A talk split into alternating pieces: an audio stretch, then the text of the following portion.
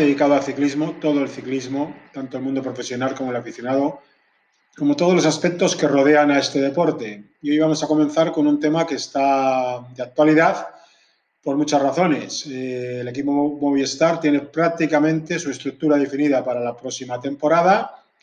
Una estructura que no va a tener muchos cambios con respecto a esta temporada, pero sí que, va a sufrir algunos a falta todavía de quizás dos o tres corredores que puedan completar una plantilla de 30 ciclistas que le den un poco más de empaque, sobre todo a la hora de buscar eh, líderes, aunque también es cierto que no hay muchos líderes en el campo en el campo internacional, los que hay en el ciclismo español prácticamente los tienen ellos, salvo Mikel Landa. Y en el, a nivel internacional, pues tampoco hay muchos corredores que le puedan solucionar eh, eh, buscar soluciones para pruebas de, tres semanas o pruebas de una semana, ¿no? Teniendo en cuenta que tienen a Enric Mas y a Mar Soler. Tampoco nos olvidamos de Valverde, aunque Valverde, que era una garantía para el equipo, pues eh, desgraciadamente los años le están pasando factura, desgraciadamente, eh, para su equipo, para el equipo español, para los aficionados y también para él, por supuesto. Eh, bueno, Miquel, se ha hablado estos días, es una información que ha sacado Palco 23 sobre la situación de Movistar, un, equipo sólido, que como hemos dicho tiene su plantilla prácticamente definida. Eh, vamos a empezar primero por el aspecto deportivo. Eh, a estas alturas, tener 27 corredores es tener ya prácticamente todo el trabajo realizado, ¿no? Sí, yo creo que han eh, prácticamente han cerrado ya toda la estructura, ¿no? Han hecho ya las renovaciones, sobre todo de los dos chavales jóvenes, ¿no? Como son Jacobs y eh. Yo creo que son chavales jóvenes los dos. El primero es del 97, el segundo es del 99. Sobre todo eh, con una buena actuación en la Milán San Remo, ¿no? Que quedó el decimoséptimo.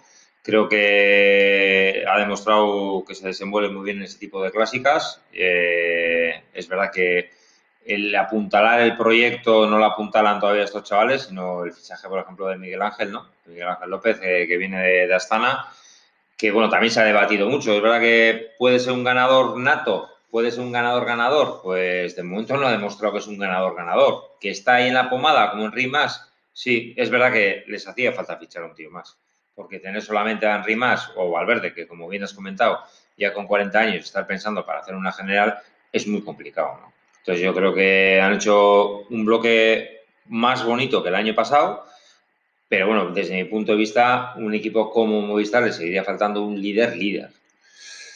Sí, pero bueno, vamos a, también hay que ser claros y decir que líderes líderes eh, hay muy poquitos a nivel mundial y cuando digo muy poquitos eh, sobran dedos de una mano, porque ganadores de grandes vueltas en activo hay muy pocos, los que hay como Valverde o Nibali eh, tiene ya, Nibali tiene 35 años, Valverde está en los 41.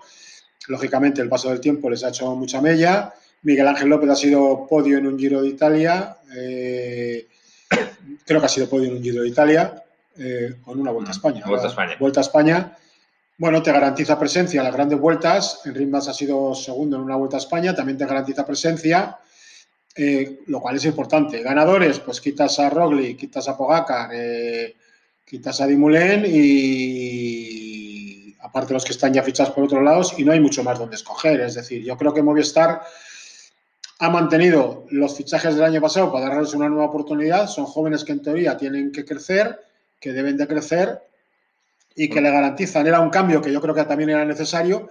En una temporada, no olvidemos, en la que se ha corrido muy poco, con un equipo que, cuya masa salarial, que de eso hablaremos ahora, también ha, ha disminuido. Yo creo que ha sido menor que otros años porque ha habido mucho chaval joven, mucho neo. Sí, sí, eh, faltaban dos grandes fichajes que eran Nairo Quintana y Miquel Landa. Bien, entonces... Evidentemente, eh, su salario no podemos eh, ni Entonces, yo creo que la temporada no les ha salido nada mal. ¿no? Es decir, estamos hablando de un equipo que maneja un presupuesto de 20 millones de euros, que está bien, lejos de las grandes Dineos y de otras formaciones que manejan mucho más dinero, cuyas nóminas, según esta página web de, Palco 23, eh, cuyas nóminas eh, van a los 16 millones y medio, porque en un equipo no solamente es el dinero que te, que te paga el sponsor, en este caso Movistar, se hablaba de que estaba en torno a los 13 millones de euros. No sé si es un secreto que tiene muy bien guardado hoy, que me parece muy bien porque son cifras muy personales. Pero bueno, un equipo también genera dinero a través de la ropa, a través de las bicicletas, a través de las carreras. Que les sí, sí, hay muchos sponsors eh, indirectos. Sponsors indirectos. Eh, y bueno, todo ese conjunto al final es una empresa. Es decir, estamos hablando que en Movistar igual hay 50 personas.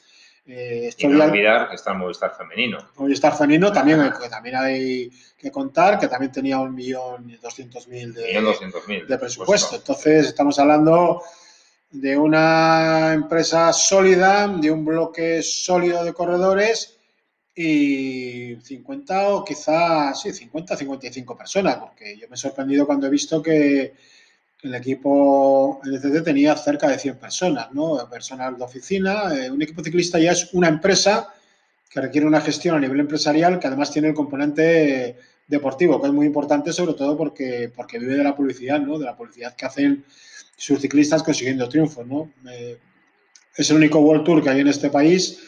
Eh, parece consolidado y ahora hay que esperar pues que deportivamente alguno de los corredores que tienen crezca corredores españoles que puedan crecer, perdona, más, un poquito Henry más y quizá Mar Soler españoles. Sí, eso es, eso es. Que iba a apuntar eso también, es que a nivel nacional tampoco seguramente sean, salvando a Mikel Landa, que tiene 30 años, ya es un, corredor consolidado, un Pello Bilbao, o sea, ya son dos, dos corredores que están ahí, que pueden tener una cierta progresión, no que estén ya consolidados a nivel nacional.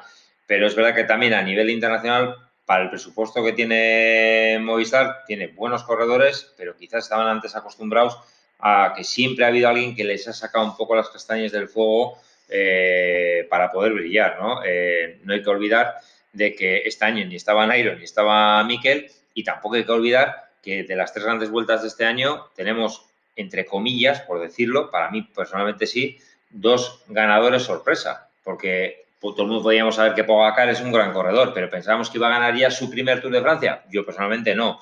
Teo, y pensábamos que iba a ganar un Giro de Italia. Seguramente creo que no estaría ni en la porra de los 10 mejores de, todos los que hacemos porras ciclistas, ¿no? Yo creo que ni por el forro. Roglici, Roglici era un valor seguro con Carapaz de cara a la Vuelta a España, ¿no? Para ver quién podía ganar. Entonces, al final te has encontrado con gente que está fichada seguramente con unos salarios bastante más lejos de lo que pueden estar cobrando estos corredores en Movistar y te han ganado Tour y Giro. Entonces, al final, quieras o no siempre, yo creo que los equipos como el Jumbo, como Emiratos, con, con Machinay y, y, este, Ineos, que siempre, lo bueno que tiene Ineos, claro, con ese potencial económico, se permite tener cinco o seis grandes figuras y luego tres o cuatro potenciales figuras que otros equipos tampoco pueden permitírselo por presupuesto. Y al final les han salvado, porque realmente, fíjate que dos, dos corredores han salvado la temporada a sus equipos. Sí, hombre, también en el caso de Ineos, la verdad, otros muchos equipos han tenido problemas con las caídas, con las lesiones, que siempre hay que contar. Es decir, eh, Tomás se cayó en el Giro. Sí. Tomás todavía me sigue pareciendo un corredor sólido. Un corredorazo. From, yo creo que el nivel que tenía no lo va a conseguir, quizá pueda mejorar es un, líder que te va a dar imagen, por lo menos hasta el Tour va a tener seis meses en los que va, a hacer publicidad de Israel, que es lo que le interesa al país. Para eso lo han fichado deportivamente. Es un fichaje de nación. claramente es un fichaje de nación. Pero bueno, en el caso de Movistar es que tampoco se puede mover, es decir, eh, no tiene tampoco mucho margen de movimiento, salvo que algo de lo que tiene en la plantilla actual le vaya creciendo. No tiene mucho margen pues porque no hay más corredores españoles por el momento que, se pueda decir que asoman para estar en vueltas de tres semanas, que los que estamos hablando. Quizá en vueltas de alguna semana, pues puede haber alguna Hombre, yo, que mejore. Yo personalmente he hecho en falta quizás de que, igual que estaba comentando, que son tanto Jacobs como eh, Jogerson, que son dos fichajes del 97 y del 99, he hecho quizás en falta esa apuesta a nivel nacional por el primer equipo nacional, por los corredores nacionales. Es decir, el que ellos Creo que antes eso lo hacían más, Eusebio, el poder fichar a un chaval de 20, 21 años y darle esa madurez. Creo que ahora lo que hacen es, están los equipos Conti Pro, bueno, eh, eso, Conti Pro, que se hagan ahí, ya les cojo medio hechos, ¿no? Eh, bueno, el año pasado ficharon a Elosegui, un, un valor de futuro, ¿no? Veremos a ver cómo este año, es verdad que este año el chaval no ha podido brillar, pero porque es que no ha habido un calendario, no ha habido un calendario para ellos.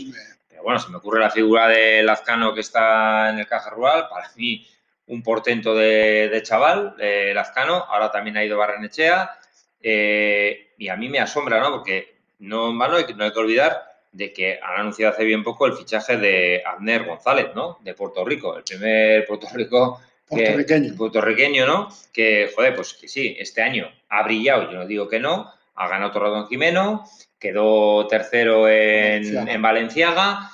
Pero bueno, lo que te comentaba a ti antes, ¿no? De empezar, que Valenciaga quedaron terceros, también brilló mucho Pelayo, pero para mí también fue un Valenciaga un poco atípico porque había una escapada de mucho nivel delante porque estaba Barrenechea, estaba Xavier Miquel, estaba Isasa, de primer año, que es un valor de chaval eh, importante, eh, y bueno, yo creo que en este caso pudieron correr un poco los eh, auténticos escaladores, por una vez pudieron correr sin tener que sacar tantas plumas, esperando al final, ¿no? Entonces, volviendo con Movistar, dices, ¿han fichado? ¿Es un buen fichaje el de Ander? Sí, joder, ya siendo juvenil siendo juvenil este corredor, eh, la Vuelta a Besaya, de las más prestigiosas a nivel nacional, quedó tercero en el podio, ¿no? Entonces, es un chaval que ha andado, que ha andado y tiene un buen recorrido.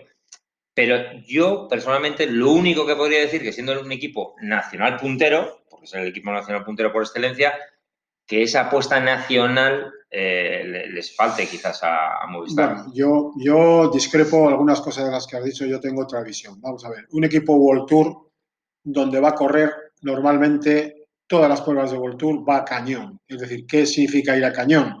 Significa que en cualquier prueba World Tour que corras hay dos o tres corredores por equipos, con lo cual quiere decir que son 54 o 55 que tienen ya un nivel importante. Muy alto. No decirte que son más.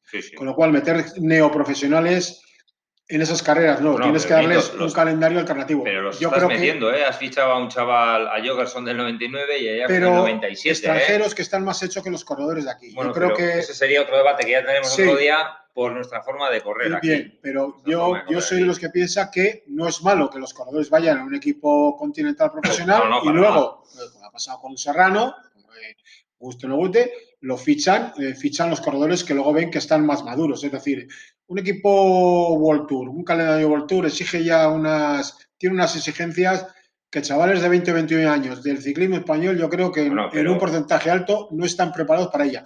Pero sí fichan extranjeros. ¿Por qué? Porque están corriendo muchas más carreras de muchos más kilómetros, con mucho más nivel y están mucho más hechos. Que pero estamos hablando de un potencial económico de en torno a 17 millones de euros que para que fichen a dos chavales por año nacionales con, el, con el, la mínima ficha, que es un equipo World Tour, que es en torno a 33.000 euros. 38.000. No, no, 33.000. En, en, el Conti Pro son 28.500. No me parece a mí que es un que se, le puede salir de presupuesto y ayudan también a asentar un poco a nivel nacional, porque más que nada porque lo van a ver desde el principio la progresión, que tiene la gran suerte y más ahora, que no hay que olvidar que está el Caja Rural, que está el Euskaltel, Euskadi, que tenemos ahora al Ken Pharma, que tenemos al Burgos, cuatro equipos. Ya hubiéramos soñado esto pensado hace cuatro años. Y es la gran suerte que tiene Movistar de decir, les dejo ahí, es verdad, porque encima van a tener un calendario, como bien comentas tú, más asequible del salto nacional sub-23 nuestro a lo que pueden acceder ellos, como son Vuelta a Andalucía, como la Challenge de Mallorca, pero que ellos también la corren, ¿eh? Pero bueno, pero que, que ahí van a tener como más libertad para moverse, porque es verdad que si esos chavales estuvieran en un Movistar, tendrían que igual trabajar para un líder y el estar en un equipo como los que he comentado te va a permitir más libertad de movimiento, porque no tienes un líder nato en esos equipos. Eh, yo ya te digo, yo creo que barajaron hace un par de años el tener un filial, un equipo continental, pero al final eso también te genera problemas, porque le pasó al BMC. El BMC tenía un equipo continental muy bueno, total que era la cantera de los equipos más grandes que se los llevaban por dinero. Es decir, tú fichas un corredor, pero no le eh, lo haces fiel de, esas, de, esa, de, esas, ideas. El corredor va a le interese. Entonces eso también te genera problemas. Hay que saber también cómo es este mundo. Yo creo que la política de tener controlados los corredores que hay abajo no me parece mal y luego coger lo que te... ¿Que alguno se te va a escapar? Pues sí, pero bueno, más ya estuvo en Bélgica y luego ha vuelto ahí, ¿no? lo han fichado. Si al final, si un corredor te interesa, le vas a tener que pagar. También no, además comentabas el otro día en el otro programa que una de las mejores canteras que hay de su 23 es el equipo de Axel Mers, que es de donde procede el, fichaje de hoy, que se anuncia hoy de, de Danny Van, Van, der Tuk, de, del Ken Pharma, ¿no? Entonces, es verdad que es gente que, viene eh, de una buena cantera, ¿no? Y quizás nosotros no tengamos eso, que yo entiendo esa, esa parte que comentas, ¿no? Pero bueno, Movistar a mí en, ese aspecto me asombra, pero tengo que decir también que tiene para mí dos corredores potenciales, Samitier ya, ya sabemos, pero como son Pedrero y Carretero, que a mí personalmente me encantan como corredores. Pedrero ha andado bien en el giro, yo creo que ha andado bien. Y para mí, la gran sorpresa positiva a nivel nacional, que lo podemos comentar si te parece, quizás ha sido Carlos Verona, que siempre parecía, parecía, parecía, pero este año realmente, para mí personalmente, creo que ha dado un paso. Yo, yo creo que aquí es muy fácil opinar para todos, yo me incluyo, eh, viendo la televisión, viendo las carreras a, pie de puerto, siguiéndolas, como he seguido muchos años, pero vuelvo a repetir lo que ya dije el otro día en otro de los programas. Decir, un ciclista tarda en hacerlo 10 o 12 años, lo pierdes en, minutos, los que transcurren en una caída, una mala decisión, a otros niveles. Es decir, lo pierdes. Un ciclista cuesta mucho tiempo hacerlo y luego formarlo para el World Tour cuesta años. Es decir, es difícil que un corredor el primer año en un World Tour, el segundo, el tercero, ya brille. Aquí nadie se acuerda de lo que tardaron en brillar otros corredores, eh, corredores muy buenos como, como Purito Samuel. Estuvieron muchos años en eh, cuidados en esos equipos y ahora pasa igual. Bueno, Miguel, el mismo Miguel. el, mismo Miguel. Entonces, y aquí no se tiene paciencia. Queremos, queremos, queremos, pero es difícil. Yo ya te digo, yo creo que la política esa de por qué no ¿Que tiene que coger más españoles? Bueno, coge de lo que hay. Yo creo que quitando Holanda, que estuvo, por razones que sea, que se marchó, eh, tampoco hay mucho más. Tiene que buscar en el extranjero. y de lo que hay para buscar en el extranjero, Pogacar es imposible. Eh, Carapaz se marchó, ya lo tuvieron también. Es decir, están pues en una línea como otros muchos equipos que están formando corredores, como ha hecho el Sunweb este año, como ha estado haciendo el Bora, tiene una labor de año, pero claro, tú los formas, pero al final siempre viene alguien que te puede pagar más dinero y se te va. Pero bueno, en cualquier caso también, ahora antes has citado a Selmers, hay que decir que a Selmers, que tiene un equipazo de promesas, le faltan 300.000 euros sobre un presupuesto de 1.300.000 euros para poder completar un equipo en el que sigue teniendo muchos chavales, del que han salido Almeida, Tao Boegan, Guerreiro, eh, entre otros muchos, y anda con dificultades. Pero fíjate, repite el presupuesto que has dicho. ¿De, equipo, ¿de qué equipo, categoría? Eh, yo creo que en Estados Unidos son medio continental. Es medio conti, es continental, pero bueno, una mezcla, ¿no? Pero fíjate qué presupuesto. Cuando eso estaríamos hablando aquí, que por poco más, por medio millón de euros, estaríamos hablando de un equipo Conti Pro. O sea, eh, bueno, yo creo que los Conti Pros, algunos, tienen, algunos tienen menos presupuestos. Eh, con lo básico ya está. Pero es lo que te quiero decir, que fíjate qué, qué diferencia presupuestaria para un equipo de formación. Sí, sí. y luego también, como estar hay que citar, que bueno, no se tiene que olvidar que Sebastián Mora ha sido campeón de Europa de puntuación y junto a Torres, que terminó el Giro de Italia, por cierto, ha sido campeón ha sido campeón de Europa de Madison. Son dos que corrieron... para los Juegos Olímpicos, es una presencia importante. Y bueno, pues son dos pistas, son dos buenos, bueno, que te pueden completar equipos con dignidad y que te pueden ayudar a trabajar y que a ellos les viene bien para hacer kilómetros y, para... Sí, yo creo que ha sido una apuesta acertada entre todos, entre lo que es la Federación Española, lo que es Movistar, lo que al final entre ellos eh, llegaron a ese acuerdo. Yo creo que ha sido una apuesta muy buena porque primero te da visibilidad, como siempre hemos comentado, que, que siempre hemos comentado el tema del ciclocross, que en este caso el Burgos BH lo ha hecho con Felipe Ors.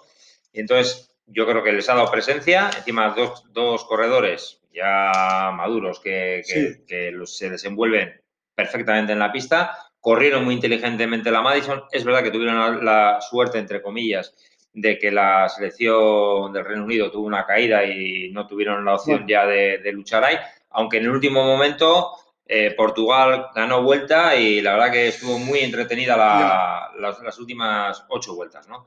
Pero bueno, brillaron, estuvieron bien y como ellos decían, querían ver también que habían perdido de meter tanta carretera y menos pista de cara a la Olimpiada, ¿no? Y decían que notaban que habían perdido un poquito de chispa, pero bueno, que lo compensaban de, sobra. bueno, que por cierto, no es la primera vez que cuando tuvo el patrocinio de Islas Baleares ya tuvieron a, corredores de pista, un buen elenco de pista, y hace muchísimos años, cuando eran reinos, tuvieron a Iñaki Vijandi, que fue campeón del mundo junior de ciclocross, que lo tuvieron durante una campaña de Circos 1 o 2, con coche Vicente Iza todas las carreras, con mecánico, tuvieron bien.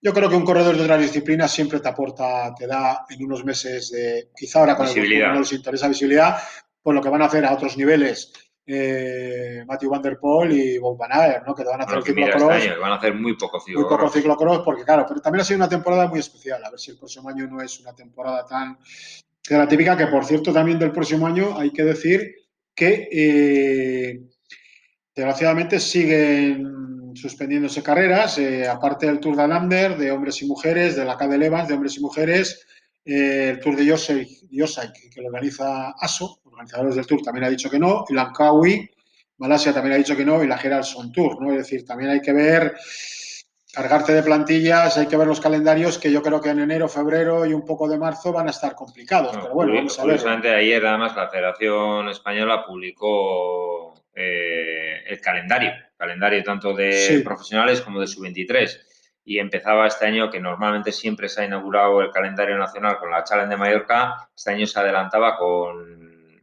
con Valencia. Eh, se adelantaba con Valencia, quiero recordar que el 20 o el 22 de, enero, ¿no? Veremos a ver, porque está aquí al lado. En dos meses, en 60 días. Sí, sí, sí. Ya habrá gente que, está entrenando, preparando la temporada. Claramente. Eh, haciendo que por cierto, eh, hilado con esto en cierta forma, eh, Marmadiot que no ha sido santo de mi devoción como director ni sus declaraciones, pero que sí tiene algo que, que le enorgullece y es que es el presidente de la Liga Nacional de Ciclismo en Francia y defiende el calendario francés a muerte, como defiende todo, es un hombre muy visceral, ¿no? Pequeñas carreras como la Marsellesa o la Estrella de Bellés o el Tour de Poitou-Charentes, que él considera que son vitales para los equipos quizás sea uno de los puntos que tiene el ciclismo francés importante, que tiene un calendario muy bueno para equipos continentales profesionales y ha dicho que la situación que se les ha complicado, que a un equipo como Grupama, francés y les ha supuesto este año cerca de 200.000 euros en PCRs, hacerse los test, que es una parte importante del presupuesto. Estamos hablando de que valen, ya lo sabemos, que muchos, entre 130 y 140 euros. Que han hecho eh, con la Universidad de Lieja, llegaron a un acuerdo para hacerlos y que también eh, pues ha hablado con los organizadores de estas pruebas de principio de temporada que tienen problemas. Un problema que parece a su es que los hoteles están cerrados en toda la zona del sur de Francia, que habría que abrirlos, que por ejemplo el organizador de Occitania se ha gastado 60.000 euros en, más de presupuesto, que ya es un presupuesto, un presupuesto de 500.000 que están muy ajustados, que la policía también, la presencia de las fuerzas de orden público, la policía francesa, la gendarmería, también le supone 6 o 7.000 euros y que todo esto está complicando mucho esas pequeñas carreras, que me imagino que será parecido en muchas de aquí, ¿no? Es decir, los, eh, los presupuestos suben, la pandemia ha hecho que suban los, los telas, medidas de seguridad y todo esto ya en presupuestos muy ajustados ha hecho que... Y este hombre pues defiende el calendario francés a muerte. hay que olvidar también que a nivel nacional las carreras vienen apoyadas siempre, sí. no es lo que nosotros conocemos aquí de, de Guipúzcoa, por los ayuntamientos. Y también la situación, vamos a ver, vamos a ver cómo está el campo aficionado, eh, que también fueron prudentes, cómo están, cómo quedan las plantillas y cuándo realmente se puede empezar a correr con una cierta medio normalidad. Y yo parece que igual en marzo, abril se puede correr una cierta normalidad, pero yo creo que San Juan está también dudando qué tipo de carrera hacer. La Vuelta a San Juan sí. Leía yo de que era hacer salir y llevabas en el mismo sitio. En el mismo velódromo, sí. Yo conozco el velódromo, es una zona muy tranquila. Bueno, la verdad es que es una provincia que tiene unas extensiones enormes de terreno, pero claro, eh, hay que ver si van a hacer una carrera internacional, qué equipos pueden llevar allí de diferentes, llevaban equipos americanos, equipos de, Colombia, equipos de Uruguay, equipos de Panamá. Juntar tanta gente igual es problemático. Primero ver si hacen una carrera como, equipos World Tour, si no, tendrán que hacer una carrera en Sudamérica y si no, pues al último remedio, que yo creo que algo harán. claro, eh, la situación se ha complicado mucho en ese sentido. Y luego otro tema del que podríamos hablar es eh, la situación de algunos equipos. Por ejemplo, Astana, después de 15 años, tiene un nuevo sponsor que le permite tener menos tensiones de tesorería que las que ha tenido este año. Sí, pues bueno, este año, eh, que creo que es a nivel popular conocido, los dos primeros meses, tres primeros meses que se cobraban el sueldo, que si no lo habían cobrado, siempre llevábamos oyendo siempre ese tipo de comentarios en Astana, ¿no? Con, con, la tensión del cobro y, bueno, parece que Vinocuro ha podido cerrar ese sponsor que le dará tranquilidad, pues como ha pasado un poco con, el NTT, que lo estuvimos comentando la semana pasada, ¿no?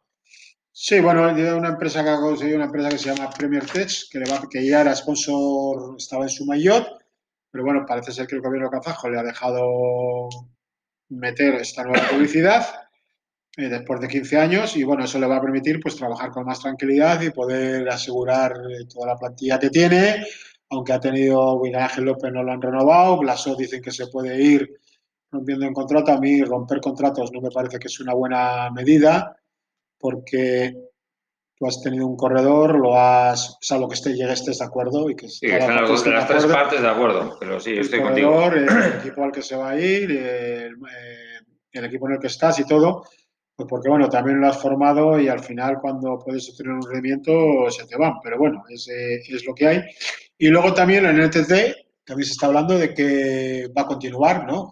Sí, bueno, la inyección de dinero, que es mismo más, bueno, con el sponsor principal que sería Cubeca y luego, bueno, de Keasos, la ropa, la marca de ropa que las últimas informaciones que hay es de que impulsaría el proyecto con 8 millones de euros por Poquito dos años. Ya, la verdad que para ser un equipo World Tour es muy poco.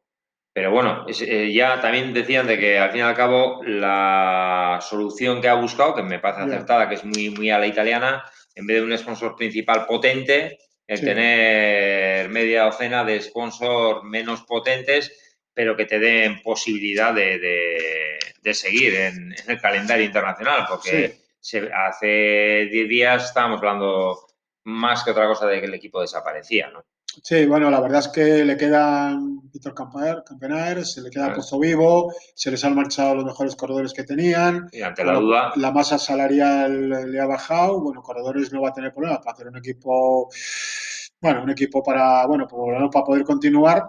Con lo cual, eh, bueno, no es malo que pueda seguir toda la estructura, ¿no? Decían que tenían cerca de 100 personas, me parece mucho. Bueno, con Cubeca, que no le aportará dinero, pero que ya lo tuvieron también, el equipo sudafricano ya lo tuvo hace muchos años, eh, portan bicicletas para zonas desfavorecidas, escuelas en Sudáfrica, y en torno a ellos, pues intentar crecer con ASOS, intentar crecer con BMC, intentar buscar seguir trabajando con un poco más BMC todavía un año de contrato. seguir trabajando e intentar seguir creciendo en ese sentido, ¿no? Eh, hay que decir que, por ejemplo, este, de este equipo han salido corredores como Wassonagen, que se ha ido al Direct Energy, Ryan Gibson, sudafricano que lo ha fichado Emirates, Ben O'Connor que se ha ido a la G2R, eh, y luego Michel eh, Valgran, que se ha ido también a Direct Energy, o sea que los que tenía, que han podido buscar, normal. Ah, no va a estar la gente a estas alturas de la temporada, no va a estar esperando, ¿no?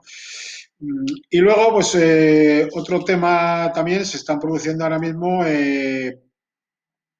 fichajes de corredores que fueron muy buenos, que estaban un poquito a la baja, pero que siguen corriendo, ¿no? Es decir, eh, quizá en el ciclismo español no hay ese tipo de corredores, pero sí a nivel internacional. No sé, por ejemplo, eh, eh, hablamos de Kreuziger. Kreuziger lo ha fichado, se ha ido al Gazprom, al Gazprom ruso, me ha sorprendido. Un corredor ya. que este año tampoco ha rendido. no, no ha andado bien. Pero bueno, es un corredor con un palmarés que tiene el Astel, envidiable no, envidiable no, lo, este, siguiente. La, este, la Astel Gold Race, tiene una vuelta a Suiza en 2008, la clásica de San Sebastián, Romandía, cinco tours entre Giro y Tour. Eh, bueno, este año ha terminado 109 el Tour, ya no están en sus mejores momentos, pero bueno, es un corredor que, que tiene una trayectoria, ¿no? Yo creo que apuran un poquito los años que les quedan. Y luego Wasonagen, que fue, triunfó en lo que era Sky Ineos, 81 triunfos, tres etapas en el Tour, eh, y que bueno, pues eh, se ha ido al Direct Energy, donde están también los españoles de la parte y Cristian Rodríguez, ¿no? Entonces yo creo que, que bueno, son nombres que, que están buscando en esta situación porque la lista de gente que se va a quedar fuera va a ser importante, aunque veo que hay plantillas que están ya bastante con bastante amplitud. Sí, que si te parece, cambiando de tema, vamos a entrar en el precisamente un poco en, las plantillas un poco nacionales. El, el Ken Pharma ahora lo que ha hecho ha sido fichar tres, tres chavales, ¿no?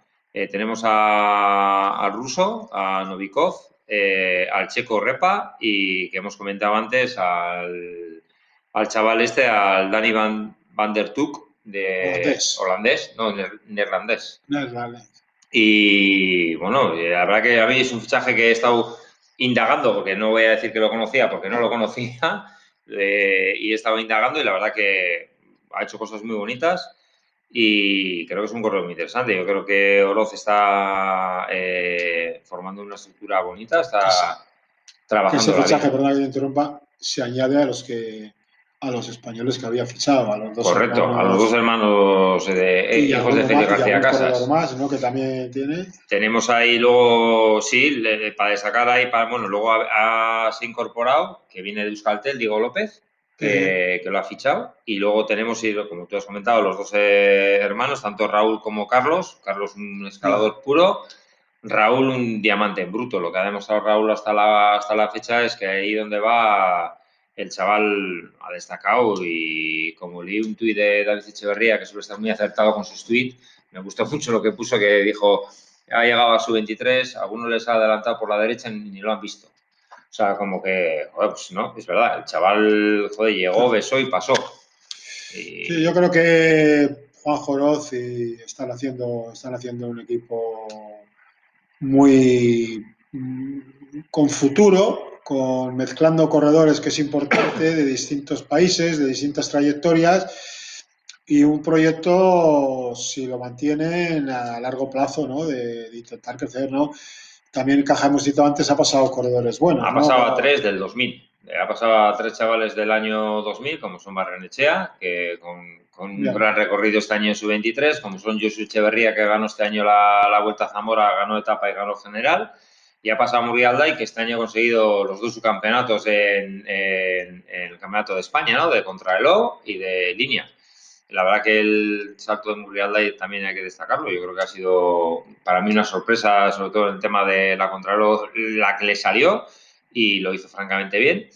Y ha pasado estos tres chavales que para mí Barranechea es un diamante bruto. Veremos qué desarrollo y qué recorrido tiene, ¿no? Y luego del Burgos, para mí llama la atención sobre todo el, fichaje de, de, Okamika, ¿no? 27 años, triatleta. ¿Y qué pasa con los triatletas, Benito? Bueno, pues ese será un tema aquí también de, un día. Este año han pasado muchos triatletas, esquiadores de fondo. Eh, bueno, pues que es gente que arroja unos parámetros físicos muy buenos, que se adaptan al ciclismo, pero luego no tenemos que olvidarnos que luego hay que correr.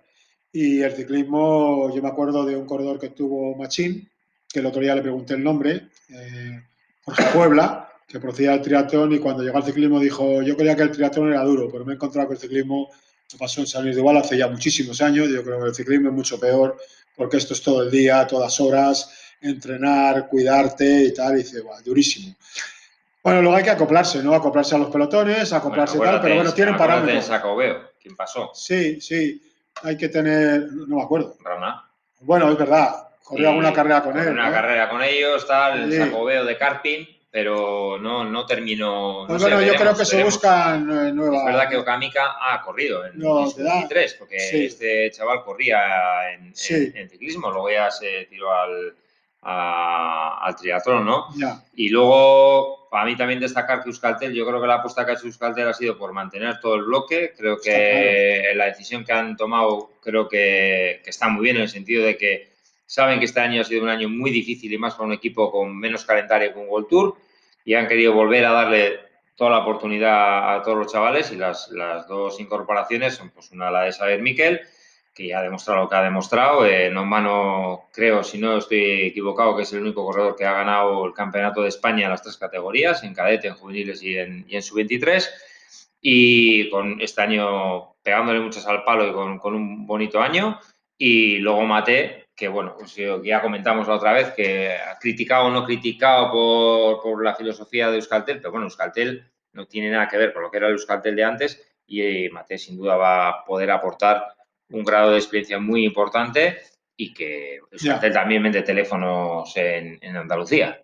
Bueno, eso es una. Yo he tenido siempre claro esa, esa manera de actuar, es decir, tú eres un equipo profesional, eh, tú tienes tus áreas de influencia de ventas, de intereses, con lo cual puede hacer un día que te interese tener un checo. No, yo creo que como también tuvo gente- Movistar en como su tuvo momento Movistar. tuvo un inglés, Sí, y aparte que yo creo que la gente, colombianos. a veces, como tú sueles decir, que me gusta mucho esa frase, tiene mucha falta de memoria. Porque hay que Total. pensar que Euskaltel Euskadi hace dos años pasó a Carratu, del Goyerricó, hace un año pasó a Ballarín, también del Goyerricó, de lo que era el AMPO, y este año ha pasado a Sadermiquel. O sea que siguen apostando por la cantera. Lo que pasa es que este año ha sido pues, un año Sí, quizás pero no se pues, nos olvide que peculiar. no se nos olvide que tú apuestas por la cantera, pero si en tres años los corredores andan, eh, sube su caché y quiere decirse que van a ir donde más les paguen en principio, salvo que busquen un tipo de equipo muy determinado, con lo cual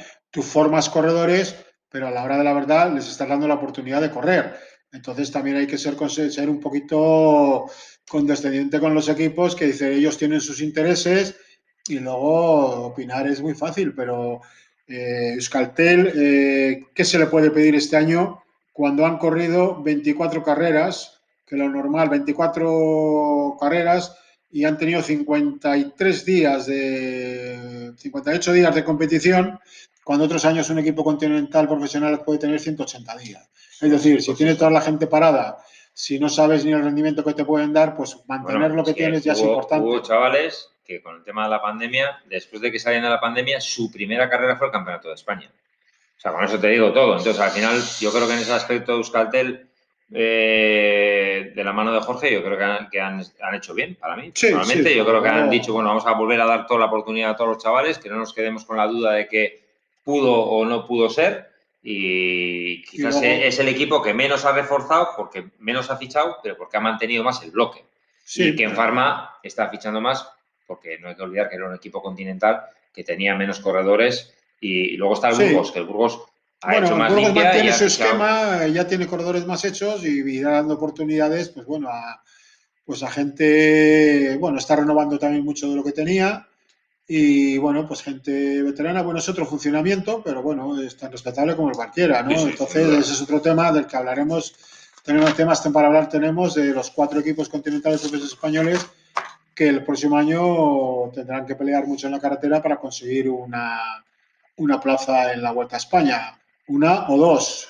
Sí, yo, una, está clara que va a ser para Burgos, que sale, Burgos, sale de sale de Burgos. Burgos, y luego veremos. Yo hace poco leía un artículo de Ciclolán, leía una entrevista que le hacían a Muriel, que decía que él no tenía claro que, que el año que viene estuvieran fuera. Eh, evidentemente yo creo que él es consciente de que va a ser difícil que estén ahí, pero porque es que hay cuatro equipos, que son pues, el, el Burgos, el Euskaltel, el Caja y el Kenfarma. Y, sí, y olvidándonos y dejándonos aparte el Cometa, el equipo de, de Alberto, que si es con licencia italiana, entonces ya no lo tenemos como tan metido en la estructura nacional, ¿no?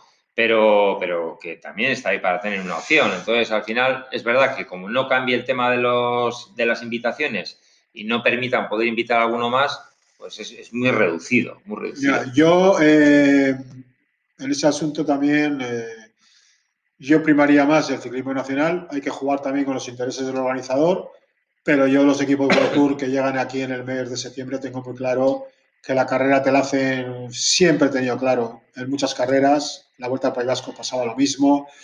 La carrera te la hacen 5 o 6 equipos como mucho de los 18 que traéis. De acuerdo, totalmente Eh, de acuerdo. llegan aquí con equipos, eh, bueno, entre caídas, gente que está mal, gente que tal, equipos que no tienen presencia, que muchas veces están desmembrados en una semana. Pues tres o cuatro equipos de casa te dan una alegría que, bueno, te permite. Este año Bardiani ganaba una etapa en el Giro, el único continental que lo ha conseguido, no continental profesional. Es difícil compaginar eso. Yo creo que ahí hay un problema.